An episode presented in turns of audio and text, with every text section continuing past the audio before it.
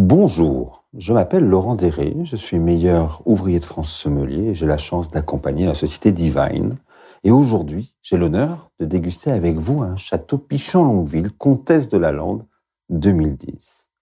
C'est un grand cru classé, un grand cru classé depuis 1855. À l'occasion de l'exposition universelle de Paris, en cette année 1855, il a été demandé à la Chambre de commerce de Bordeaux et au courtier bordelais d'effectuer un classement. À l'époque, il faut bien le dire, c'est surtout le terroir qui parlait. C'est pour vous dire que tous les grands crus classés sont avant tout issus d'un très grand terroir.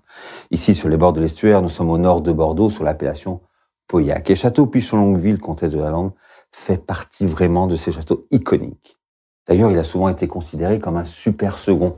Il était considéré comme faisant partie de la famille, il est toujours considéré comme tel, des seconds grands crus classés. Il n'y a que 4-5 premiers grands crus classés et ensuite immédiatement ce sont les seconds. Donc on parle là vraiment des plus grands domaines, des plus grands châteaux, des plus grands terroirs. Et là, nous goûtons aujourd'hui un 2010, grand millésime dans le Bordelais, dans le Haut-Médoc en particulier, où le cépage Cabernet Sauvignon s'est exprimé à merveille. Ici, sur le domaine, on a également une forte proportion de Merlot. Mais finalement, ce Cabernet vient s'exprimer avec toute sa puissance. On peut remarquer déjà à la robe une robe profonde, intense, puissante. Déjà là, nous voyons l'intensité de ce vin. Orné de quelques reflets ambrés, à peine on voit que ce vin commence une légère évolution, tout à fait normale pour un vin qui a déjà une bonne dizaine d'années. Le nez, lui aussi, nous montre le chemin d'un grand cru. Le grand cru, c'est avant tout un vin complexe, intense. La complexité, c'est quoi? C'est la capacité à offrir plusieurs gammes aromatiques. Ici, nous avons évidemment les fruits noirs un petit peu cuits, un peu confits, mais nous avons également quelques notes végétales qui nous rappellent le cabernet.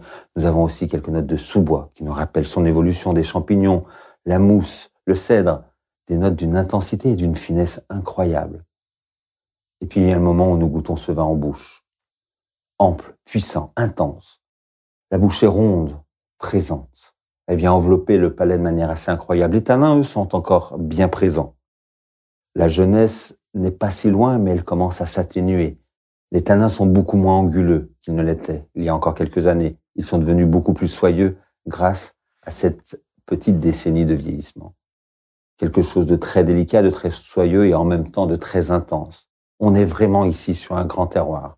On a vraiment ici la signature d'un grand cru par son intensité. Cette même intensité que l'on retrouve dans la rétro-olfaction, ces arômes de fin de bouche, cette longueur en bouche d'une dizaine de caudalie, une dizaine de secondes pendant laquelle on est capable encore de reconnaître les arômes. C'est la signature des grands vins.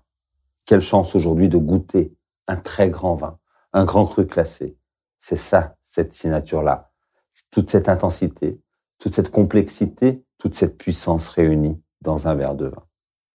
On va l'apprécier à 17 degrés encore un petit peu frais, pas trop chaud, pour qu'il garde encore un peu de croquant. Et puis, il va falloir l'accommoder. Il va falloir trouver les bonnes personnes avec qui l'apprécier, le cadre le plus reposant possible et en même temps le plat le plus adéquat. On imagine des plats de caractère parce que nous sommes quand même sur un vin de caractère, un vin de tempérament et d'intensité, mais qui va devoir s'accorder aussi avec un petit peu de délicatesse et de finesse. On imagine bien une pièce de bœuf, bien sûr, un jus court, intense pour la relever. Mais moi j'imagine pourquoi pas un gibier, pas forcément un gibier trop trop fort en goût, trop intense, qui pourrait peut-être dominer la délicatesse de ce vin. Pourquoi pas un filet de biche, très tendre, encore servi saignant, avec tout son goût, tout son caractère aromatique et en même temps une petite sauce. Une sauce au vin rouge un peu poivrade, pourquoi pas, dans laquelle on aura plongé quelques érelles ou quelques myrtilles, comme pour l'adoucir, comme pour la rendre encore plus onctueuse et accompagner toute la délicatesse de ce vin. Une belle poêlée de champignons pour nous rappeler les arômes de sous-bois et nous devrions s'approcher de l'accord parfait. C'est un très grand cru, un grand cru classé. C'est Château Pichon-Longueville, comtesse de la Lande 2010, et c'est une chance de pouvoir le déguster. À vous de le faire partager. Bonne dégustation.